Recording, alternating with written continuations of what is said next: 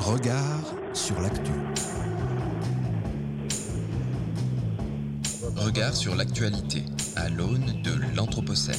Regard sur l'actu. qu'il y a d'un côté des manifestants, de l'autre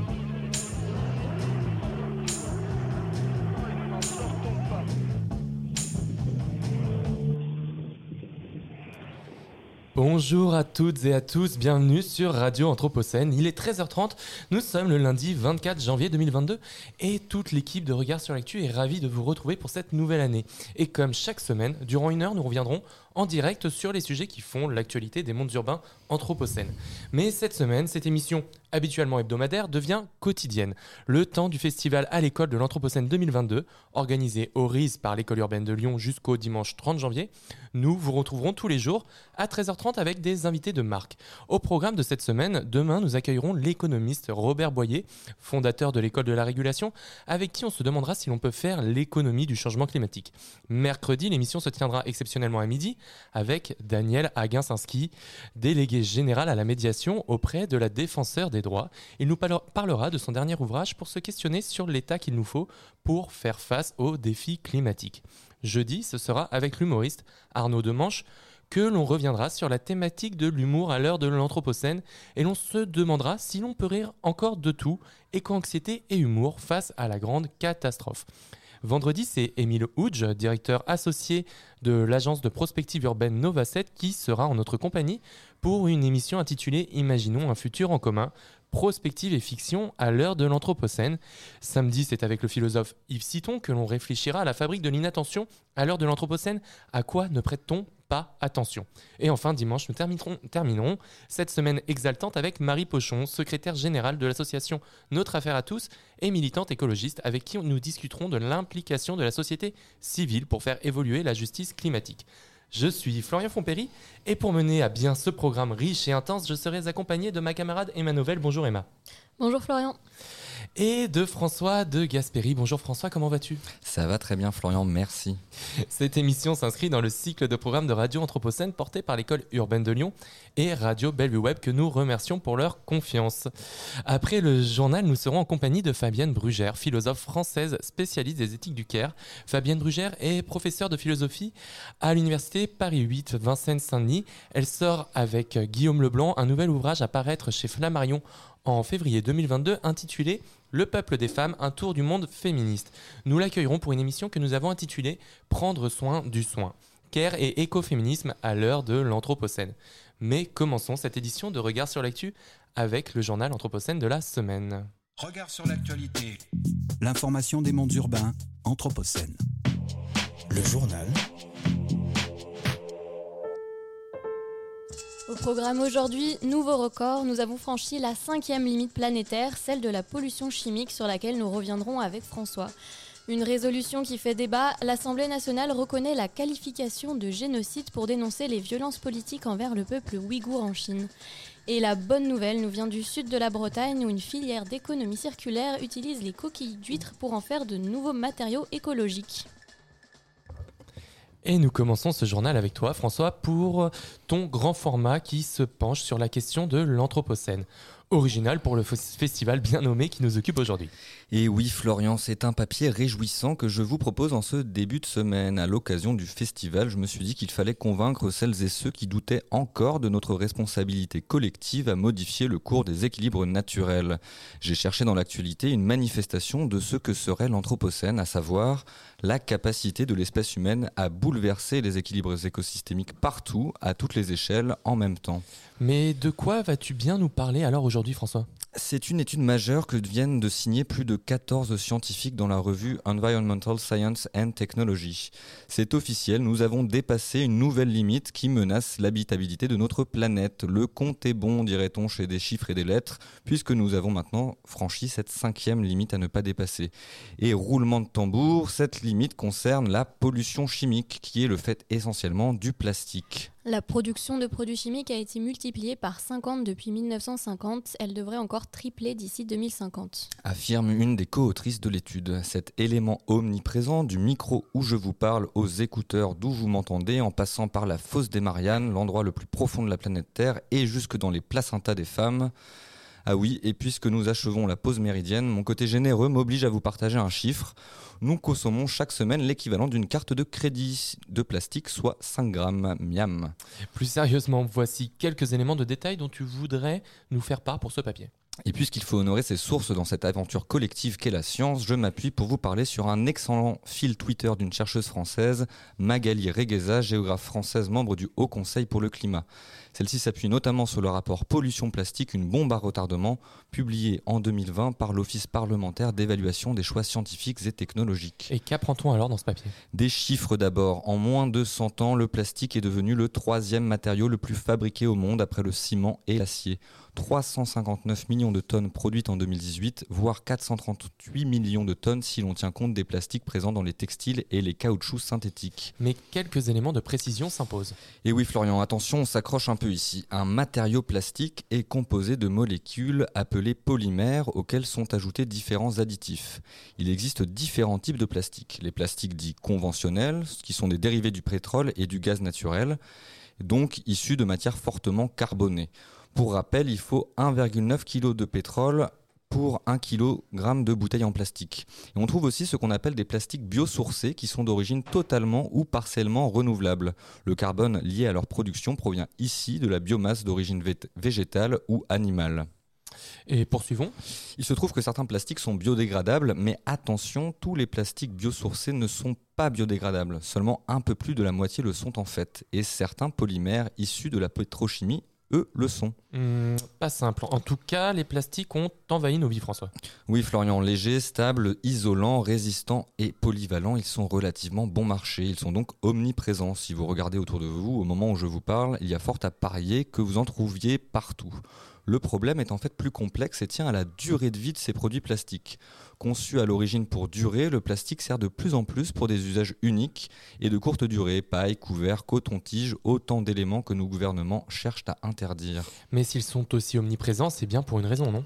Évidemment, le plastique est utile, mais son usage croissant a des conséquences dramatiques. Le premier problème est celui des macro-déchets. Pour rappel, entre 10 et 100 millions de tonnes de déchets plastiques finissent chaque année dans l'environnement et à peine 10% des 8 milliards de tonnes de plastique produites au cours des 70, 70 dernières années pardon, ont été recyclées.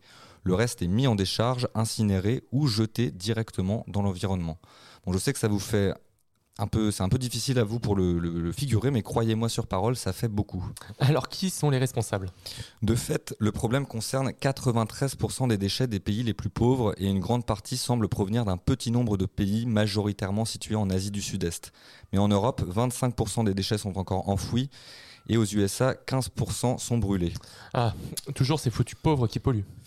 C'est là que ça se corse, Florian, car dans les pays en voie de développement, une partie des déchets n'est pas produite sur place, mais exportée depuis les Nords pour être traitée, alors que ces mêmes pays du Sud ne parviennent pas à gérer leurs propres déchets. C'est ce que l'on pourrait ramasser sous la bannière de l'injustice environnementale, à savoir notre capacité en tant que pays riche d'exporter le problème loin de nos yeux pour mieux se déculpabiliser. Fait historique, en 2017, la Chine a interdit de façon permanente des importations de déchets, mais rassurez-vous, d'autres pays s'empressent déjà de prendre le relais. Et le problème ne s'arrête hélas pas là. Et non, Florian, car la pollution résulte aussi de micro-déchets fabriqués intentionnellement ou issus de la fragmentation des macro-déchets.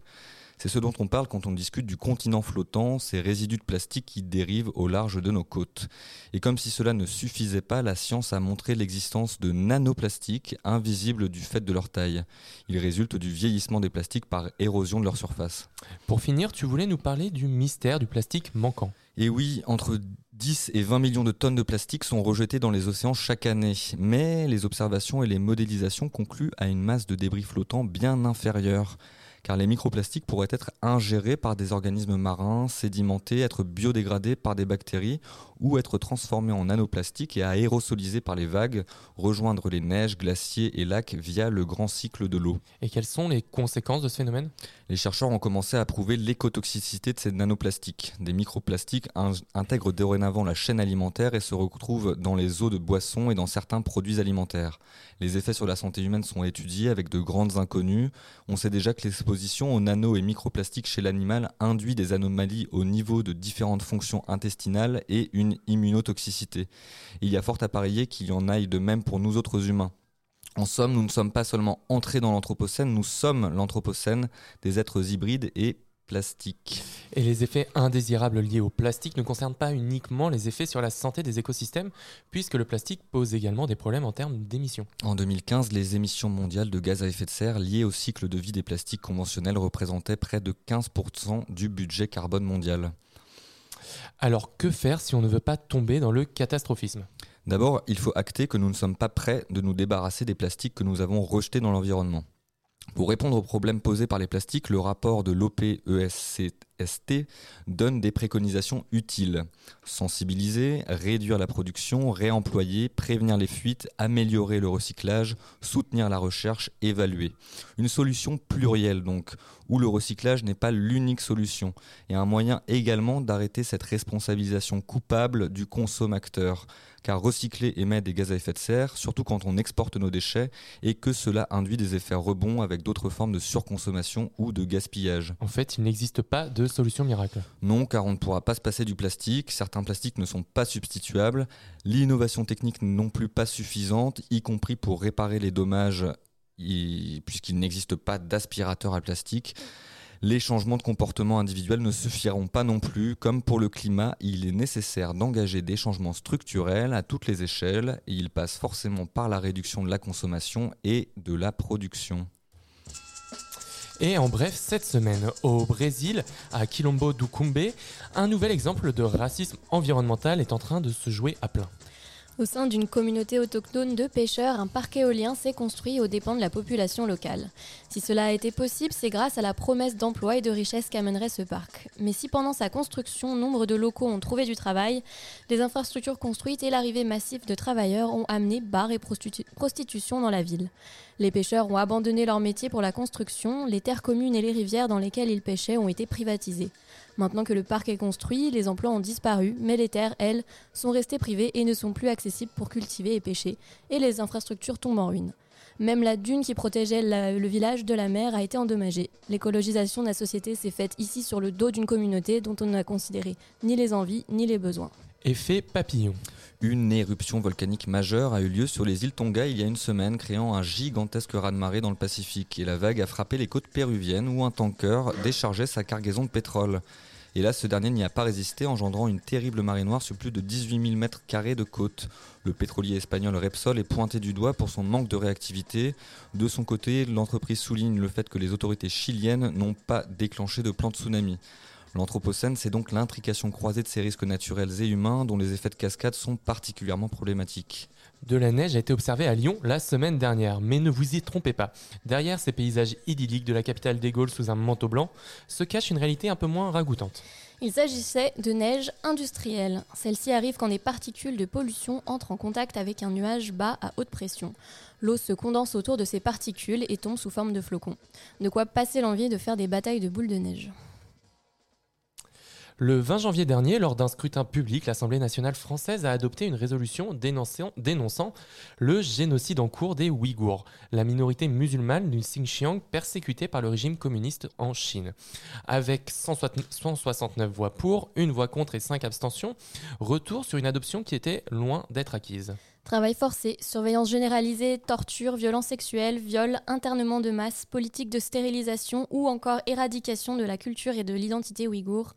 La longue et terrifiante liste de crimes déroulés dans la résolution constitue, selon celle-ci, une intention de détruire les Ouïghours en tant que peuple à part entière. Ces violences politiques extrêmes et systématiques organisées et planifiées par l'État chinois sont constitutives d'un génocide, indique cette résolution. Pourtant, la qualification de génocide a fait débat. La proposition de résolution initiale, portée en juin 2021 par la députée Frédéric Dumas du groupe Liberté et Territoire, visait à reconnaître un simple caractère génocidaire de ces violences politiques à l'encontre du peuple ouïghour, se basant notamment sur les travaux engagés individuellement sur le sujet, comme ceux de l'eurodéputé Raphaël Glucksmann. En novembre, Frédéric Dumas propose une seconde version de la résolution qui évoque encore un risque sérieux de génocide, expliquant que de nombreux parlementaires ne s'estiment pas légitimes à reconnaître un tel génocide. Le débat est donc posé. L'Assemblée nationale est-elle compétente pour qualifier un génocide? L'enjeu est de taille car l'Assemblée nationale n'a pas vocation à être un tribunal, encore moins un tribunal international. C'est ce qui a poussé les députés communistes à s'abstenir, avançant que la caractérisation de génocide n'appartient pas aux législateurs et constitue une question juridique et politique. Et malgré ces interrogations, les députés socialistes ont proposé une troisième et dernière version de la résolution le 20 janvier dernier, qualifiant cette fois-ci fermement de génocide les violences commises. Un argument principal, au-delà des questionnements juridiques, la qualification de génocide permet d'apporter une réponse politique à la hauteur de la gravité et de l'urgence de la situation. Car comme l'indique le député Olivier Faure, si l'Assemblée nationale n'est pas un tribunal, les autres instances internationales peineraient à faire avancer le dossier. En effet, le tribunal pénal international a vocation à juger des individus et non des États, et d'autre part, la Chine possède une place permanente au sein du Conseil de sécurité de l'ONU et donc d'un droit de veto empêchant toute sanction. Une reconnaissance par le législateur aurait donc essentiellement pour but de mettre en lumière ces crimes. Et face à l'ampleur du débat, la large adoption de la résolution socialiste apparaît comme une surprise. On note donc surtout la portée symbolique de ce texte qui n'est pas contraignant mais qui invite le gouvernement français à adopter les mesures nécessaires auprès de la communauté internationale dans sa politique étrangère à l'égard de la République populaire de Chine pour faire cesser cette situation. Le choix des termes est donc important, car pour rappel, le gouvernement français n'est pas encore allé aussi loin dans la qualification des faits et la dénonciation. Peut-on craindre une détérioration des relations entre France et la Chine suite à cette résolution? Bien après le vote, l'ambassade de Chine à Paris a protesté contre une diffamation et une stigmatisation délibérée contre la Chine et une ingérence brutale dans les affaires intérieures chinoises. Le ministère chinois des Affaires étrangères a également fait connaître sa désapprobation, dénonçant une résolution faisant fi de la réalité et du bon sens en matière de droit.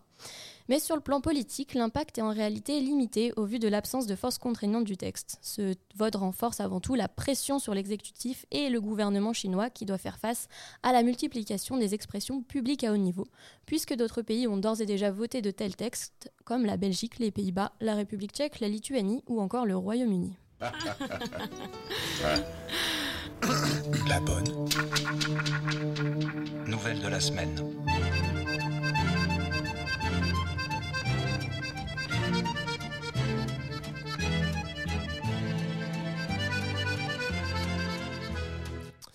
Et la bonne nouvelle aujourd'hui, ou plutôt la bonne initiative, nous vient de Bretagne. Noël n'est pas très loin et je suis prêt à parier que nombre d'entre vous se sont régalés d'huîtres fraîches le soir du réveillon. Mais que deviennent les milliers de coquilles consommées chaque année, Emma? L'association Perlistraine et son directeur Pascal Manguin ont décidé d'en faire une ressource. Dans le sud de la Bretagne, ils récupèrent les déchets des ostréiculteurs pour les recycler en économie circulaire. Avec des procédés 100% naturels, l'usine située à Carvelin transforme autour de 1000 tonnes de coquilles par an. Nettoyées, triées, concassées puis broyées, les coquilles sont ensuite transformées en sable. Cette matière sert à fabriquer par exemple des cosmétiques, des lunettes ou encore du plastique, le tout totalement biodégradable. Même les routes morbihanaises sont peintes grâce aux huîtres. Le calcaire des coquilles sert à faire les pigments blancs que l'on retrouve dans la peinture signalétique. La société Cool Roof se sert également de cette matière pour inventer une peinture réfléchissante qu'elle appose sur les toits bretons pour lutter contre le réchauffement climatique. Regard sur l'actualité. L'information des mondes urbains, Anthropocène. Le journal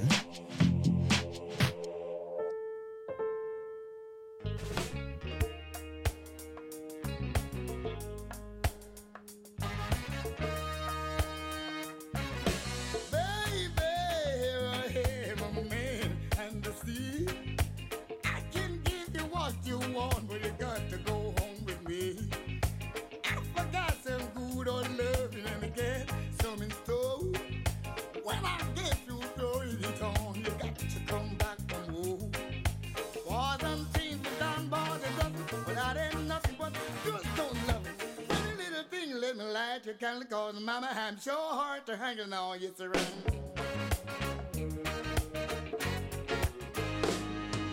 Actions speak louder than words. I'm a man with a great experience. I know you got you another man, but I can love you better than him. Take my hand, don't be afraid. I wanna prove every word I tell you.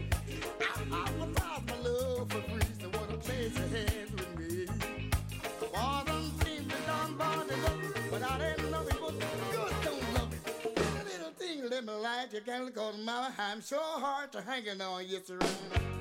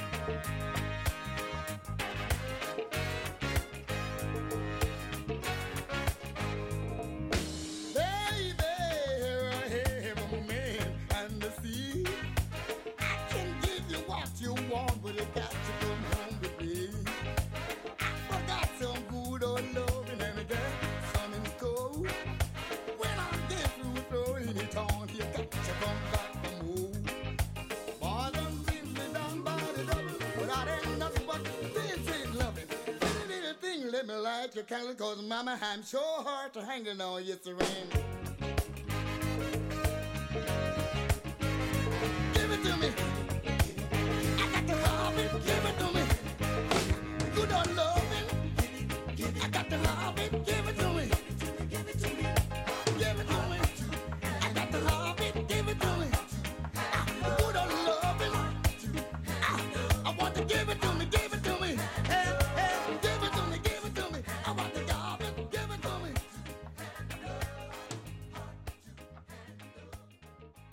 L'actu.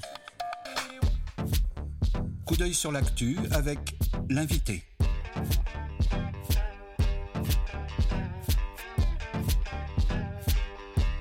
Coup d'œil sur l'actu avec l'invité. L'invité des regards.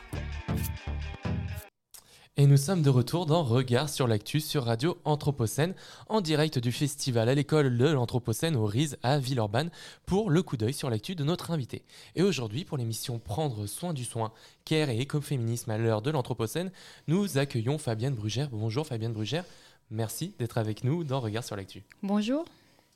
Fabienne Brugère. Fabienne Brugère, vous êtes professeure de philosophie à l'université Paris 8 Vincennes-Saint-Denis. Vous êtes responsable en collaboration avec Guillaume Leblanc de la collection Diagnostic aux éditions du Bordelot. Et vous êtes également responsable de la collection Perspective du Caire en collaboration avec Claude Gauthier aux éditions de l'ENS de Lyon. Vous travaillez sur la philosophie de l'art, la philosophie morale et politique et vous avez publié de nombreux ouvrages dont ces dernières années Le sexe de la sollicitude aux éditions Seuil en 2008, L'éthique du Caire chez PUF en 2011 et euh, en 2017 avec Guillaume Leblanc, La fin de l'hospitalité chez Flammarion. Nous vous recevons aujourd'hui pour discuter des thématiques du, Caire qui vous sont chères et qui me le sont également, et également pour parler de votre dernier ouvrage rédigé toujours avec Guillaume Leblanc, à paraître chez Flammarion en février 2022, Le peuple des femmes, un tour du monde féministe.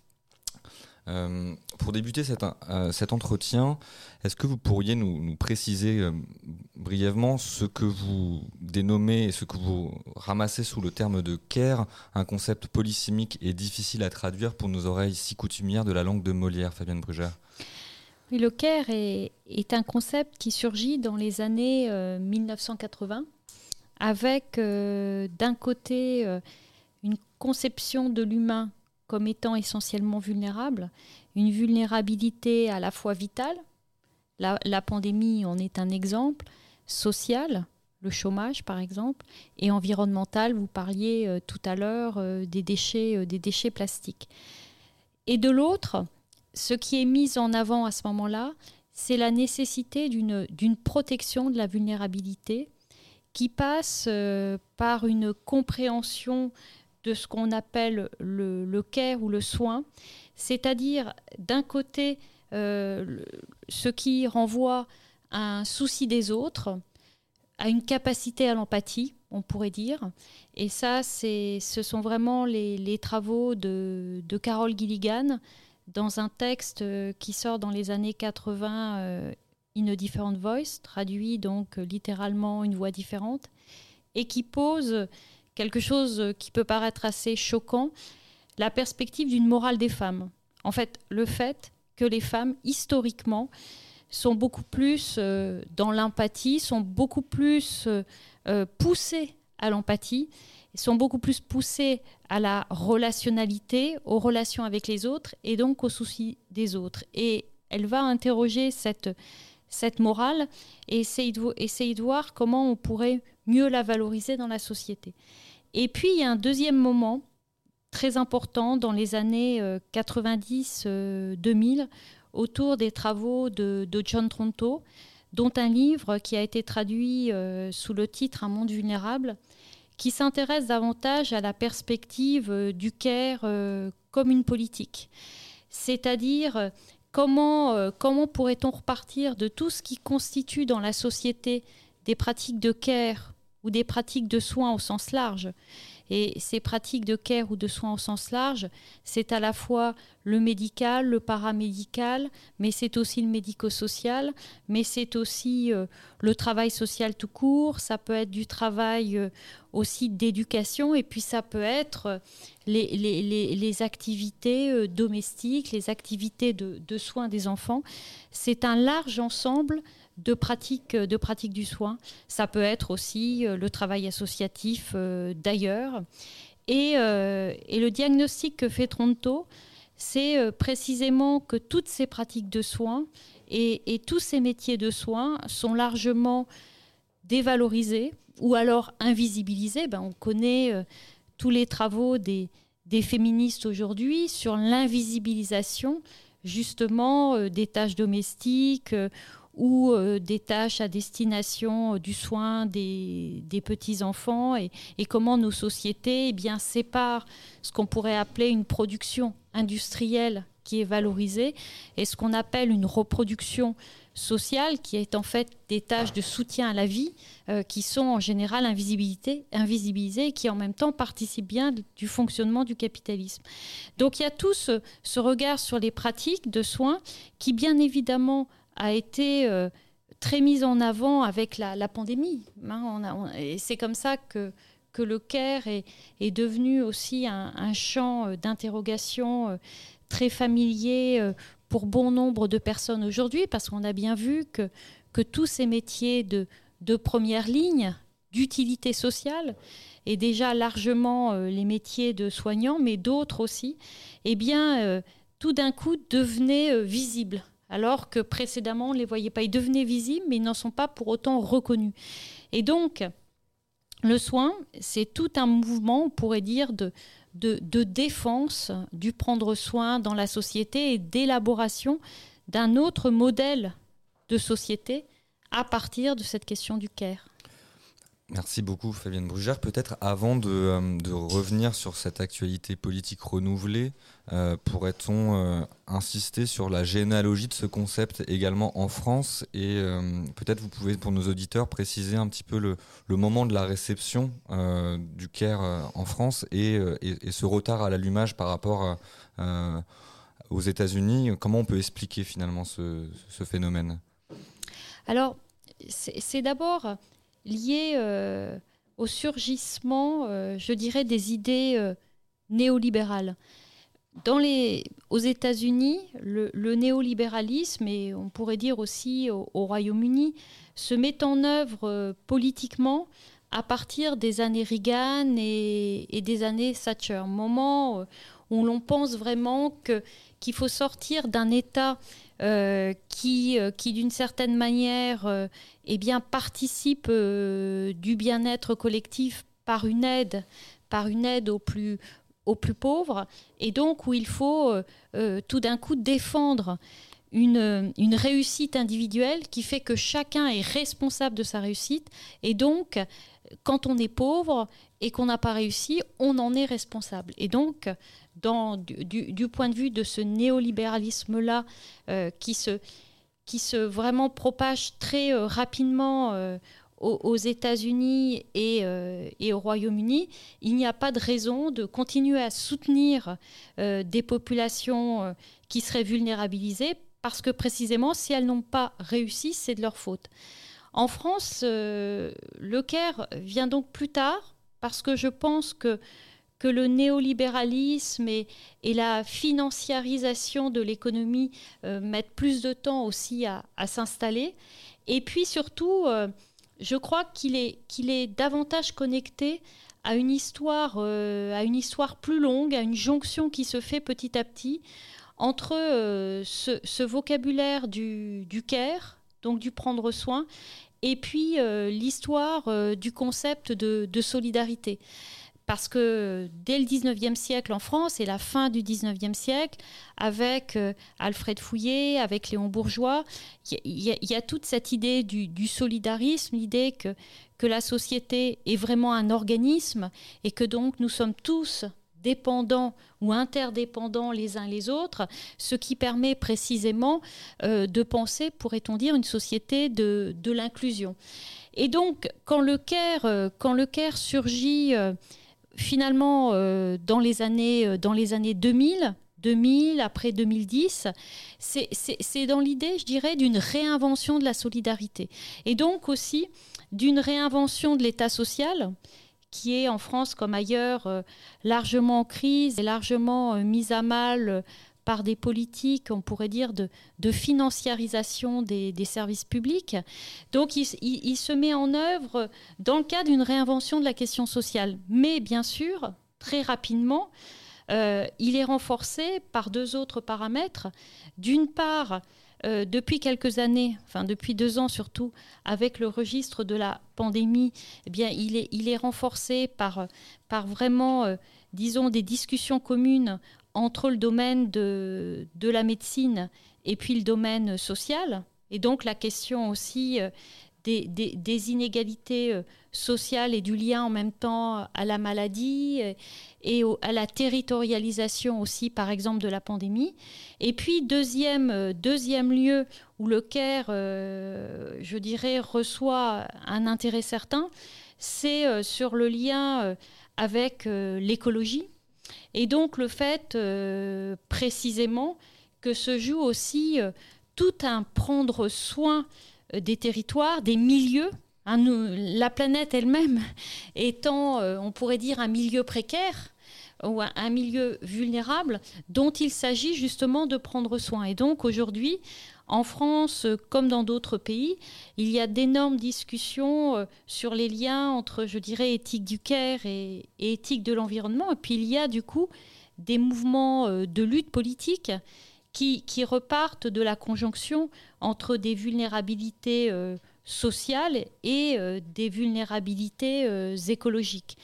Donc cet intérêt pour le, pour le CARE en France, il est venu plus tard, mais il est venu euh, de manière finalement assez, assez certaine et avec un lien tout de suite, je dirais, à la, à la politique.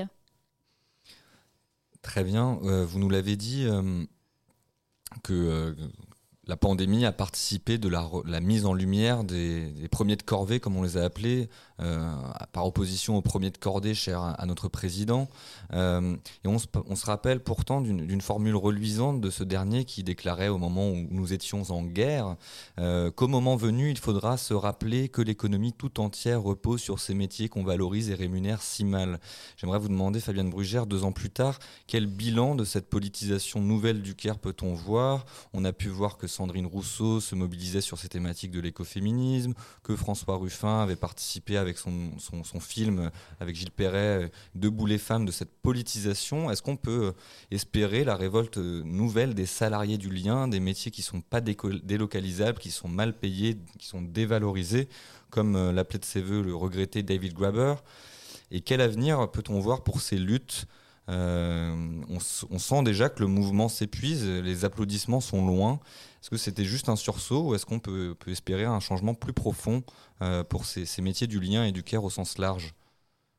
Oui, alors il est intéressant, euh, il est intéressant tout d'abord de rappeler euh, dans les diagnostics qui ont été faits ces, dernières années que effectivement tous les métiers du lien sont, sont de moins en moins rémunérés.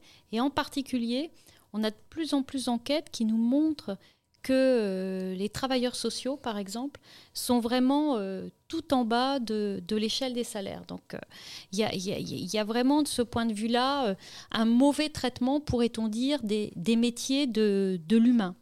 Alors, sur, sur les luttes elles-mêmes, je crois qu'il faut distinguer plusieurs niveaux faut d'abord distinguer euh, des niveaux de, lutte euh, politique locale. Et on pourrait citer à, à, ce titre un mouvement qui a commencé euh, avant la, pandémie et, qui a eu finalement euh, une issue euh, bien heureuse, qui est celui qui est le mouvement des femmes de chambre de l'hôtel Ibis des, des Batignolles qui ont, euh, qui ont vraiment euh, lutté euh, pour une augmentation de leur salaire, pour de meilleures conditions de travail pendant quasiment deux ans, et qui finalement ont, ont, réussi à obtenir une certaine reconnaissance salariale et puis une, une satisfaction sur, sur les, conditions euh, les nouvelles conditions qu'elles qu demandaient euh, justement quant à, leur, euh, quant à leur travail. Donc il y a des, les luttes locales, on pourrait bien sûr en citer d'autres. On pourrait citer euh, aussi euh, le Sud, enfin ce qu'on appelle le Sud. hein. On parle d'un Nord global, on parle aussi d'un Sud global. Les mouvements descentaires euh, dans, certains pays d'Amérique du Sud, au, Brésil par exemple, je crois qu'on parlait du Brésil tout à l'heure, où, les mouvements par exemple liés aux populations indiennes, dont zapatistes, qui justement luttent contre les, les multinationales par euh, l'idée d'une réappropriation euh, des terres et d'un- d'une communauté, euh, d'une communauté des terres au nom d'une économie de, de subsistance. Donc il y, a, il y a partout dans le monde, et on pourrait donner bien d'autres exemples, des, des- luttes locales dont on peut dire qu'elles ont à voir avec le, le prendre soin. Et puis ensuite, eh bien, il y a bien sûr le niveau, euh, on pourrait dire, euh, national ou international, beaucoup plus, euh, beaucoup plus compliqué, parce qu'il s'agit à ce moment-là de pouvoir coordonner des luttes, et on a quand même des, gros mouvements de capitalisme financier contre lesquels il est très difficile de, proposer un contre-modèle.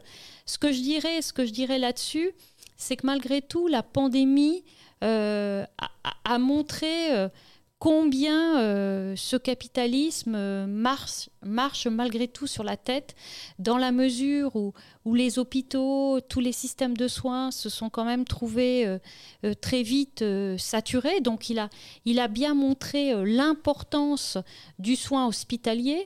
Il a montré aussi, et cette pandémie a aussi montré l'importance du système éducatif et donc des, des écoles. Maintenant, tout reste euh, bien sûr à, construire et, produire un, programme politique alternatif, euh, ce que j'appellerais des alter-réalités, euh, c'est forcément quelque chose qui, forcément quelque chose qui prend du temps, qui demande des, des luttes, et donc la prise de conscience c'est une chose, mais ensuite la coordination des actions, l'avenir nous dira ce que l'on en fait. Je me posais une question justement sur euh, bah, là où est-ce qu'on trouve du, du care, parce que dans votre article, pour une société du care retour sur 10 ans de combat, vous, mentionniez que le care était aussi mis en œuvre bah, par des institutions, des ONG, mais même des entreprises. Et moi, je me demandais justement, bah, est-ce que, le care est repris? Comment est-ce qu'il est repris concrètement par ces, différentes institutions? Est-ce qu'il y a eu aussi un, un changement, une prise de conscience avec la pandémie? Est-ce que ça a pu faire évoluer euh, la prise en compte du care? Alors, sur, euh, sur les mises en œuvre, sur les mises en œuvre du CARE, bien évidemment, euh, il, y a, il y a, on pourrait dire, des, il y a, on pourrait dire, des terrains. Et c'est vrai que vrai que dans le domaine, par exemple, euh, associatif, et en particulier du côté des, petites associations, où finalement les initiatives sont assez importantes, on voit bien euh, comment se mettent en œuvre euh, des actions de care au sens euh, d'action, par exemple, de transmission d'un savoir, au, sens d'action de, de réinsertion, par exemple, par le numérique, mais d'une manière euh, précise. On voit bien, on voit bien aussi comment dans certaines municipalités, on pense euh, une, réappropriation du commun, de l'espace public. Et ça, on voit bien comment ça, participe euh, d'une du- d'une communauté et d'une vision de la communauté où on, prend soin euh, précisément des, citoyens. Il me semble aussi que dans les mises en œuvre expérimentales qui avaient été tentées par, euh, par certains conseils départementaux d'un revenu euh, universel, il y avait là aussi euh, une, mise en œuvre d'un- d'un d'un- prendre soin des populations, d'un prendre soin de, de la jeunesse. Il y a des initiatives. La question, la question aujourd'hui, c'est parfois celle de, de la différence entre des discours euh, et des actions. Parce qu'il y a beaucoup aujourd'hui, il y a beaucoup de discours du CARE, y compris il y a beaucoup de discours où on, reconnaît enfin la profonde vulnérabilité humaine. On nous parle maintenant de vulnérabilité euh, à toutes les sauces.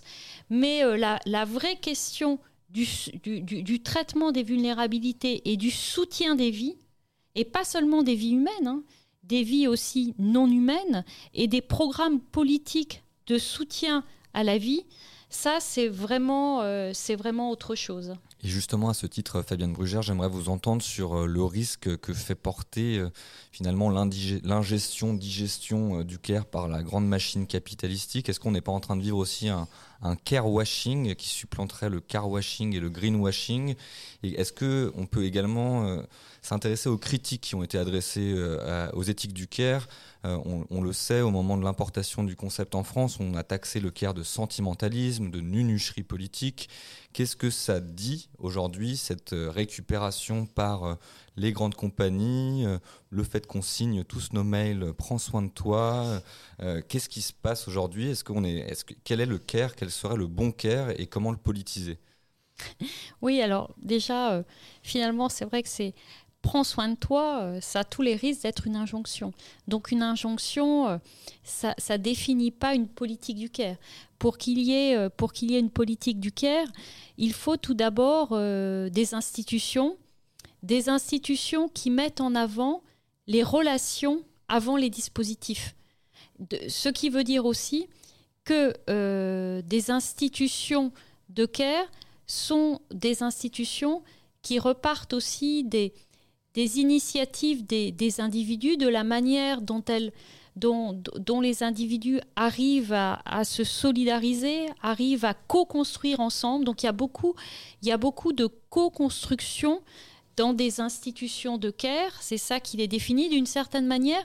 Elles ne sont pas instituées, mais elles sont instituantes. Je reprendrai euh, voilà, là-dessus une, formule de, Castoriadis, mais qu'on retrouve aussi euh, dans beaucoup d'éthiques et de politiques du care. Donc il faut des institutions euh, qui sont pensées selon, selon le care. Ça, c'est la première chose.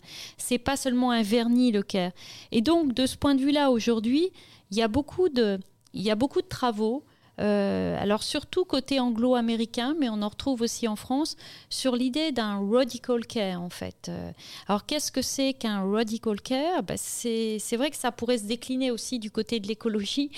Euh, c'est l'idée principalement ben, que, le, que le prendre soin, que les pratiques de soins, c'est pas des choses que l'on peut penser comme un supplément d'âme, comme quelque chose qu'on viendrait euh, juste déposer à titre de petite narration en plus sur le capitalisme euh, financier. C'est justement un autre système politique. Et c'est bien là que ça coince.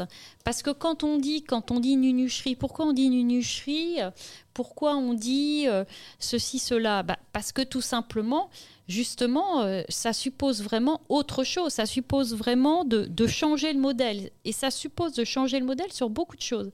Parce que ça suppose d'une part de sortir euh, d'une globalisation euh, centralisée par la financiarisation du monde. Ça suppose davantage de relations horizontales, moins de relations verticales. Et dans un pays comme la France, très centralisé, forcément, ça va pas de soi. Et puis surtout, ça suppose de changer aussi complètement les relations des hommes et des femmes. Ça suppose de sortir du patriarcat. Enfin, ça suppose justement de lutter contre la domination masculine. Donc ça fait, ça fait beaucoup. Et, euh, et donc, euh, je crois que beaucoup de gens souhaiteraient que ça reste euh, à l'extérieur finalement du système.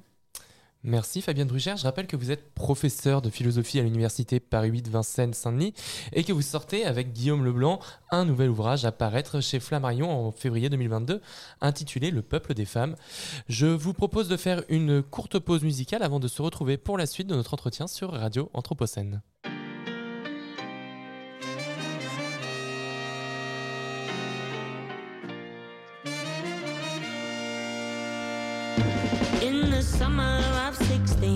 Was it love or nicotine that made us mellow on the 31st? It was penny paradise, just a pretty little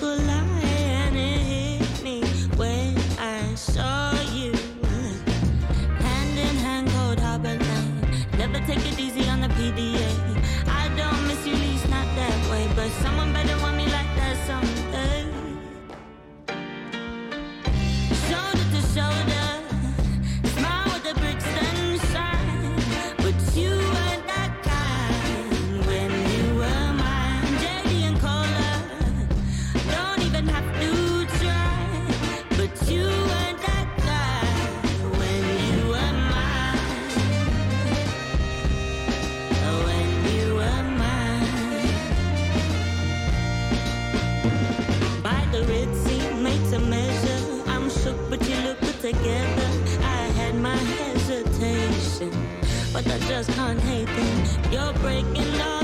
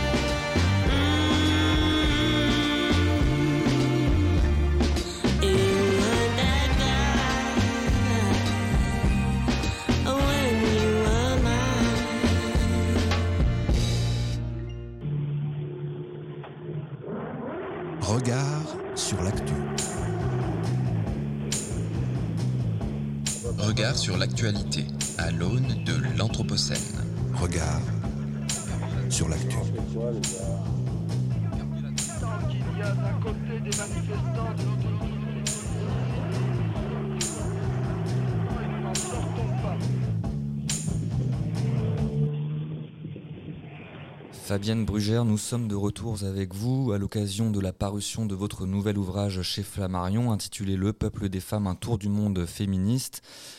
Nous avons discuté euh, abondamment de la notion de care, mais euh, ce- cet ouvrage essaie de proposer une extension de cette définition du care et cette vulnérabilité qui ca- caractériserait tous les humains au-delà des humains, intégrant aussi la, question des non-humains. Est-ce que vous pourriez nous, parler un petit peu de l'intérêt qu'il y a à penser l'écoféminisme aujourd'hui, nous proposer une esquisse de, définition peut-être de ce terme euh, Quel intérêt il y a à rallier la question féministe à celle de la nature Ne peut-on pas voir là un risque d'essentialiser également euh, cette, question de la, na- la nature comme proprement féminine, euh, qui a été également l'une des critiques adressées aux éthiques du Caire euh, dès le début de, leur projet?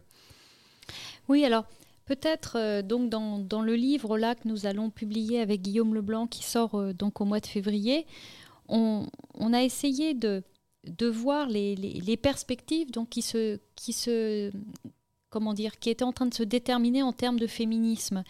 D'un côté, un féminisme du, du Caire et euh, de l'autre, un féminisme qui prend aussi à bras le corps la question des sexualités et puis euh, un écoféminisme. Et, il me semble que cette, cette question d'écoféminisme, elle est euh, aujourd'hui structurante dans, dans beaucoup de régions du monde. Et il y a beaucoup de mouvements féministes qui se réclament de l'écoféminisme ou, de, ou en tout cas de, de, luttes qui approchent de ce qu'on appelle l'écoféminisme. Et la question, c'est d'abord pourquoi? Pourquoi euh, tout d'un coup euh, ces, luttes écoféminisme ont une actualité et pourquoi tout d'un coup on en parle jusqu'à euh, finalement la primaire des écologistes où, où Sandrine Rousseau a fait tout d'un coup surgir ce terme d'écoféministe dans le débat politicien où personne n'en avait quasiment jamais parlé. Je crois que c'est parce qu'on est en train de, de changer dans notre rapport à la nature. Depuis, depuis un certain nombre d'années, euh, déjà des, des- travaux ont interrogé la notion de nature. Que l'on prenne, euh, et, c'est le cas en particulier de la tradition euh, féministe et écoféministe. Si on prend une philosophe comme Caroline Merchant, elle a, elle a publié dès les années 80 un livre, La mort de la nature, qui explique comment euh, l'histoire du monde, c'est aussi une histoire des conceptions de la nature. Et donc, elle, revient sur le fait que globalement, jusqu'au XVIIe siècle, et ça vaut largement pour le Moyen Âge, la Renaissance, on a une conception de la, de la Terre comme étant euh, ce qu'elle appelle une mère nourricière. C'est-à-dire que, que, la Terre est du côté de la vie, et donc on, on soutient euh, la vie euh, de cette Terre. De la même manière d'ailleurs, mais c'est seulement un parallélisme, que l'on soutient aussi la fonction de, de reproduction des femmes. Dans les deux cas, on est dans des perspectives de soutien à la vie. Et puis ensuite, bien sûr, c'est ce qu'on appelle la modernité. La modernité, et là, il y a quelques philosophes connus, hein, Bacon, Descartes, quelques scientifiques aussi comme Newton. Et en fait, la, la nature, elle est prise dans, dans la grille de ce que euh, Philippe d'Escola appelait le, naturalisme, c'est-à-dire que tout d'un coup, on sépare la nature et la culture, on, pose des sciences et des techniques qui finalement euh, ont pour, euh, ont pour finalité de, de maîtriser la nature, et c'est cette fameuse phrase de Descartes, cela dit, dans laquelle il ne faut jamais oublier le comme, l'homme est comme maître et possesseur de la nature. Et, et tout ça, ça se poursuit avec bien sûr tout le développement euh, des, progrès techniques, des progrès euh, scientifiques. Et puis, euh, depuis, un certain nombre d'années, il y a finalement une, crise de cette conception de la nature à partir, du moment euh, où finalement, euh, bah, c'est lié sans doute à l'Anthropocène, c'est-à-dire c'est lié sans doute au fait qu'on se rend compte que, ce que fait l'humain a vraiment des, des- des effets énormes sur euh, ce qu'on peut appeler l'écosystème Terre. Donc à partir de ce moment-là, on se demande un peu ce que c'est que la nature. Et on se dit, bah, la nature, c'est peut-être autre chose que cette affaire inerte que la modernité nous a forcé à adopter, cet élément qu'on exploite, où on extrait des ressources, parfois qu'on pille d'une certaine manière, et peut-être faudrait-il en, en- en revenir à une autre conception de, la nature. Et peut-être même que d'ailleurs le terme de nature, du coup, est plus tout à fait souhaitable, qu'il vaudrait mieux parler de terre, de sol, de vie, etc. Et, et l'écoféminisme, bien sûr, tombe à point, parce que l'écoféminisme, c'est une critique de la modernité, euh, on pourrait dire scientifique et technique. Et donc, il a été longtemps mal vu parce que la modernité a toujours été présentée comme étant le bien, le progrès, et l'idée même que les droits des femmes allaient avec la modernité. Alors, bien sûr, est-ce qu'il y, a, euh, dans cet écoféminisme euh, qui d'une certaine manière, euh, pense autre chose que la modernité, est-ce qu'il y a une part euh, d'essentialisme qui fait d'ailleurs qu'en France, il a souvent été mis de côté parce qu'on disait oui, c'est essentialiste. Moi, je crois pas. Parce que parce qu'en fait, qu'est-ce qui est fait dans les livres écoféministes? Que ce soit euh, les textes de Caroline Marchand, que ce soit ceux de Françoise Daubonne en, France, ou que ce soit aussi euh, d'autres textes euh, comme ceux de Starhawk et d'autres. Ce qui est fait, c'est simplement un parallélisme. C'est un parallélisme entre les, violences faites aux femmes entre l'oppression des femmes et puis les violences faites à la nature ou l'exploitation de la, de la nature. Et donc, ce qui est mis en avant, c'est en quelque sorte un même système d'exploitation capitaliste, un même système d'exploitation patriarcale. Euh, donc, en ce sens-là, si on prend l'écoféminisme comme étant euh, précisément une, critique d'un patriarcat capitaliste, eh bien, à ce moment-là, on n'est pas dans le domaine de l'essentialisation et dans le domaine de la constitution d'une catégorie euh, qu'on pourrait appeler femme. On est vraiment dans, un débat de lutte politique. Très bien. Euh, Peut-être en, guise de question terminale, puisque le temps passe hélas trop vite. Euh, je ne sais pas si vous avez eu l'occasion de regarder euh, ce film qui défraie la chronique depuis près d'un mois au catalogue de Netflix, euh, Don't Look Up. Et à ce titre, j'aimerais vous entendre sur bah, justement ce lien entre l'anthropocène qui acterait potentiellement l'entrée dans un nouveau paradigme où la vulnérabilité qu'on a tant de mal à éprouver en nous, à reconnaître en nous, finalement serait celle de la planète Terre tout entière. Et est-ce qu'il il, il faut espérer finalement attendre que euh, le risque se rapproche, qu'on passe de cette société du risque chère à Ulrich Beck pour accepter finalement la vulnérabilité qui soit toujours un déjà là Euh, Est-ce qu'on a, on a besoin finalement d'attendre que ça soit plus seulement euh, le jardin qui brûle à la télé, mais euh, notre jardin à nous, euh, que ce risque se rapproche pour prendre conscience du fait que tout fout le camp?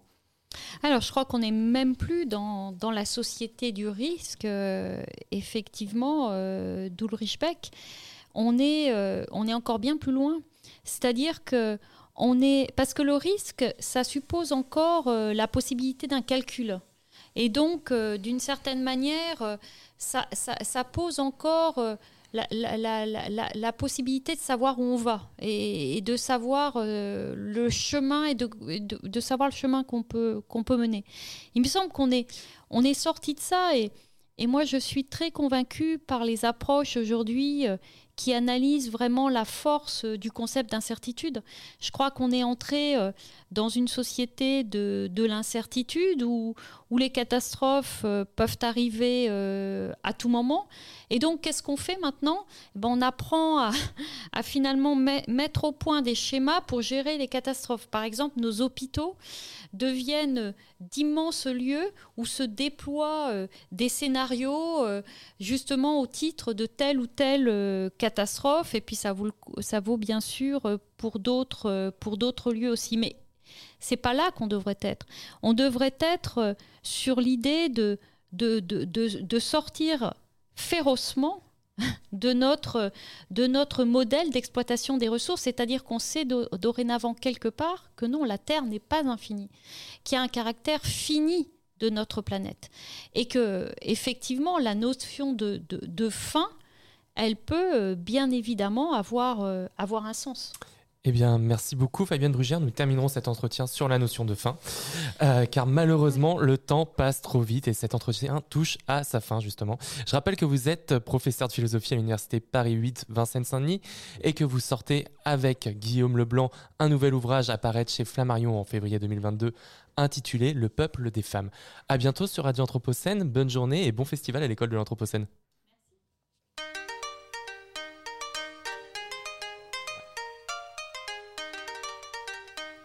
Regard sur l'actu. Regard Anthropocène sur l'actualité.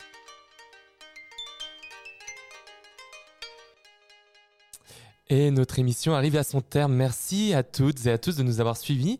Ne bougez pas, Radio Anthropocène continue toute la journée. Vous retrouverez à 15h une lecture Anthropocène, le lichen pour une résistance minimale, lue par Juliette Michel. Jérémy Cheval présentera à bras le corps à 16h. Ses invités seront Roulan Verma et Nabil Tazi pour parler de la recherche Anthropocène menée à l'Arbrel par l'école urbaine de Lyon. À 17h, ce sera le quart d'heure de l'art animé par Lou Herman qui discutera dessin et sciences avec Arnaud Tetlin. Un entretien Anthropocène d'Isabelle Daniel par Quentin Daciba à 18h. À 19h10, euh, Tao Kumquat et Juliette Michel accueillent Karine Von Twin dans Les Jeunes en parlent. Et de 20h30 à 21h30, ce sera la playlist de Floriane Pochon. Merci à l'équipe de Radio Bellevue Web, à la technique, Thomas Balestrieri, Robert Lapassade et Sébastien Gégu. Merci à l'école urbaine de Lyon et à l'équipe du festival à l'école de l'Anthropocène de nous permettre d'animer cette émission toute la semaine. Merci à tous de nous avoir accompagnés. Merci Emma, merci François. Merci Florian. Merci Florian. Vous pouvez nous retrouver en podcast sur la plateforme Son Déclin ainsi qu'en direct sur Radio Bellevue Web 24 heures sur 24 toute la semaine.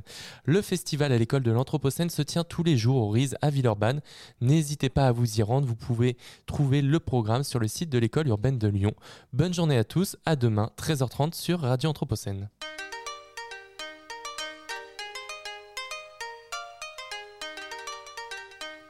Regard sur l'actu. Regard Anthropocène sur l'actualité.